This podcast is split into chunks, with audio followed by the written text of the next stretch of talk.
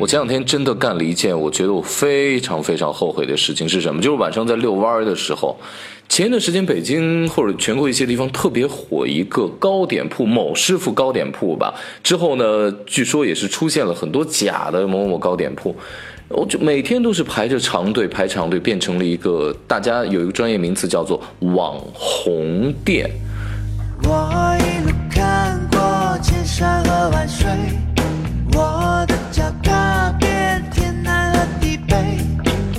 我当时就很讶异，我说我为什么要那天遛弯儿就碰到？我说今天人排队不太多，就在我们家附近，那我买买试试看，待会儿再形容说我吃完之后它的这个甜品的点心的这些口感啊。我当时就有一个疑惑，为什么要买它？第一，像这样的糕点铺子，它既不是咱们中国传统的宫廷糕点的，比如说那种青酥啊，类似于稻香村这样的糕点铺子。第二点呢，它也不太像广点。就是广点，它受这个粤菜的影响，然后加上一些个英国啊外外来的周边沿海地区的这个影响，偏甜口的。当然呢，呃，包括蛋挞等等等等这样的一系列的糕点。另外呢，还有一种就是像法餐、意餐这种什么什么马克龙啊这些这些个甜品铺子，它都不是，它就写了某师傅糕点铺。然后你去看他卖的东西也是非常的全，什么肉松也有啊，什么奶油这个面包片也有啊，什么普通的咱们吃的这种类似于什么戚风蛋糕，这种也有。我那天就买了一个蛋糕，然后买了一个这个奶香的片儿，呃，面包片儿我就回来吃。我用一句话来形容他们的这个糕点啊，我说就是很有嚼头。我说你们是用。高筋粉来给我做的蛋糕吗？我说用有嚼头来形容一个蛋糕的话，应该是一个毁灭性的打击。我就内心无比坚定的就说，这一定就是呃派托来排队的，让它显得特别火的这么的一个店了。因为相比较讲这样的排长队的糕点铺子，我问大家一个问题啊，就是如果说一个小店它排长队。然后天气还比较恶劣，很冷或者很热，或者今天吹着风下着雨，呃，你依然会风雨无阻的去排队吗？我问过很多朋友，答案几乎非常统一，我不会。当然，我从来不会去吃这种排长队的这种餐厅或者怎么样。第一是等的时间太长，你胃最兴奋的那个状态，最需要恰好去。吃饭的那个状态已经过了，呃，然后会导致你心情不太好。另外呢，时间成本太高了。对，你可以去吃别的，他不会说你等的时间越长去吃它，你并不会觉得说，我等两个小时去吃它，我觉得它好吃的不得了，会给它好吃加分，并不会。它就是味道就在那儿，不会因为你等或者不等，它的味道就会变得更好或者变得更差。那旁边没有排队的餐厅。如果它品质依旧好的话，也不会说因为它没有有没有排队影响它本本身的这个菜品的品质啊。当然，这种排长队去吃的，尤其是街边的小店，我见的太多了。因为我之前的工作呢，就是在 BTV 美食地图一探到底，我是那个节目的主持人，就是要探寻北京大大小小的各种各样的餐厅啊，或者尤其是那种排长队的，然后就要过去一探到底嘛。时间久了之后，大概每年我能访过的这种排队的这种。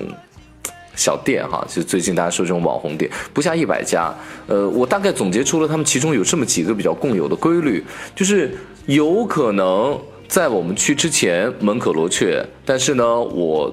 报道完之后，然后呢，他就变得排长队了，而且很多的顾客都是非常真实的。如果说味道不错的话，呃，价钱也比较优惠的话，尤其是价钱哦，因为很多大爷大妈很在乎这个价钱，比较优惠的话。那他们的这样的排长队的情况会持续一段时间，比如说曾经在京城里面就非常火爆过一个南瓜蛋糕，南瓜蛋糕它是买一斤十二块八买一斤送半斤，等于说十二块八买一斤半，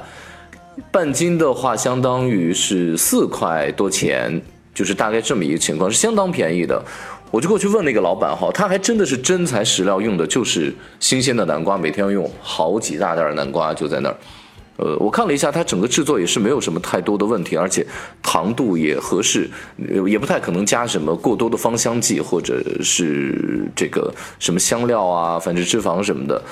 还可以。然后呢，我就过去报道，我就问了那个老板一个真实的问题，我就说，你这么做的话，你够成本吗？他告诉我说，几乎不赚钱。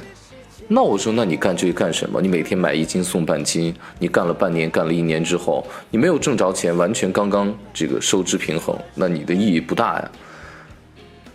然后呢，再过了一年，他又开了另外一家店的时候呢，也是这样的网红店，叫黄金手撕面包，然后又找我们过去。我说你去年那个店为什么不开了？是因为生意不好？他不是，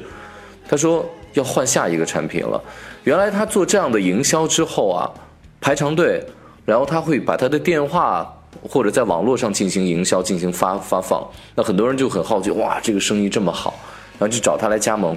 他是五千块钱，然后加技术加授权都给他。然后但是呢，他的一部分的那个机器，就是制造那蛋糕的那个机器申请了专利的，是要从他他这里买，所以他就会有两部分的收入，一部分是五千块钱的知识产权的授权，就加盟费。还有一部分呢，就是它这个机器本身的一个利润。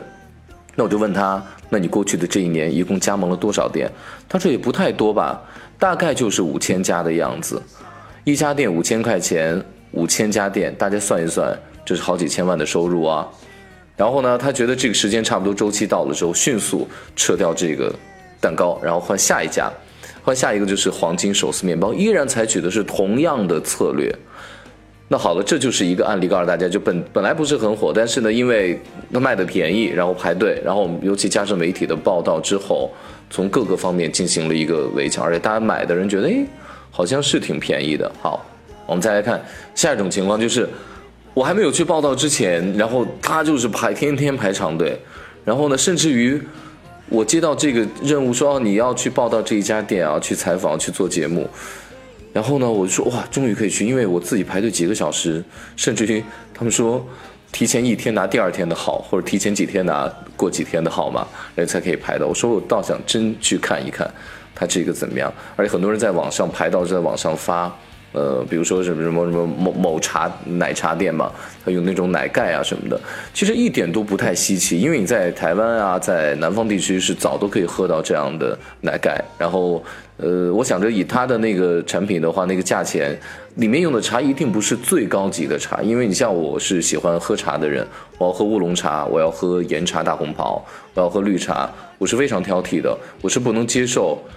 类似于冰红茶呀，这种那种咱们外头买的那种几块钱的饮料，拿那种品质的茶，然后上面做一点奶盖兑出来的，我是没有办法接受的。那这种就是特别火。然后呢，我们去探寻真相，正面就会存在这么几个真相是什么呢？这些人都从哪来的？而且呢，很多都是如果说他这个产品的定位是年轻人，那通常都会是年轻人来排队去买。这帮人每天不用工作，不用上班，不用上学。你们也太闲了吧！没事就排几个小时去排这个队，而且我在朋友圈发现了，真的有人排到之后拍了照片，说好不容易排到了，然后我就特别期待说接下来对于这个